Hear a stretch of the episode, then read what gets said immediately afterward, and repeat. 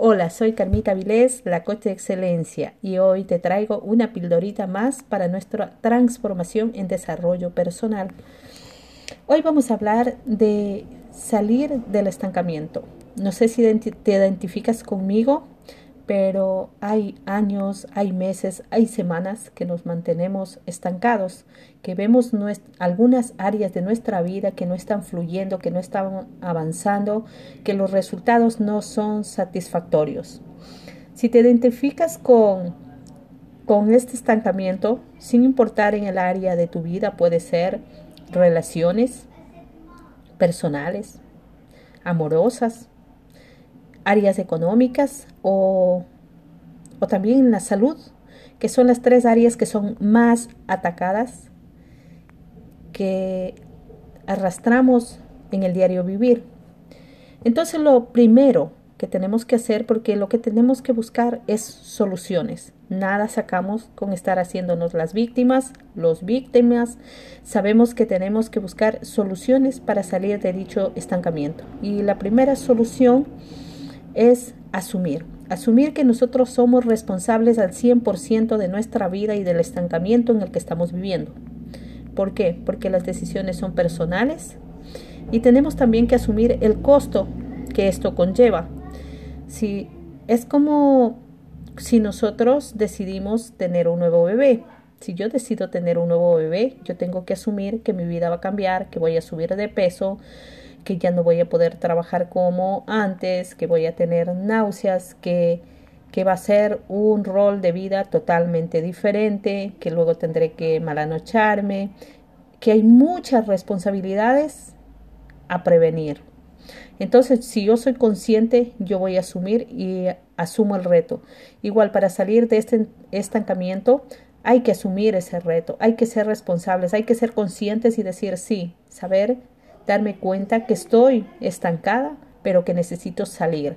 No vale seguir tomando culpas o culpabilizándome o haciendo culpables a los demás por lo que a mí me está sucediendo. Si a mí me está sucediendo, es que yo lo tengo que aprender y lo tengo que trascender. Es que quiere decir, tengo que salir de allí. El segundo punto que tengo que tener es claridad.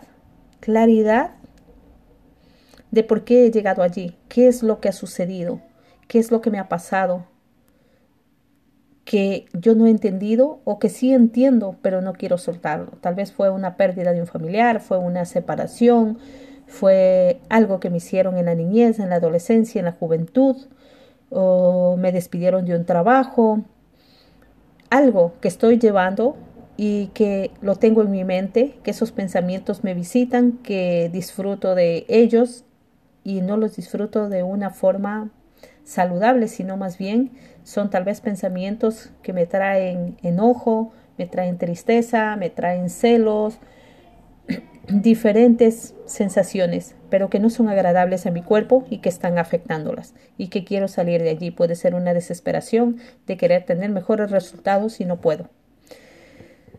Esto se tiene que tener claro en qué área de nuestra vida se encuentra. Tercero, es respetar las decisiones de los demás. Tenemos que respetar las decisiones que los demás tomen.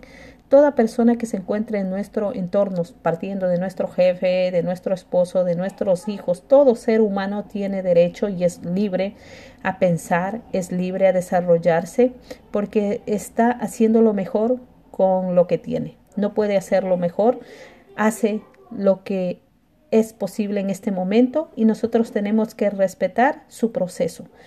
Y esto quiere decir que nosotros tenemos que,